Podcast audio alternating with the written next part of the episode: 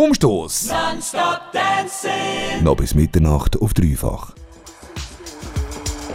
We'll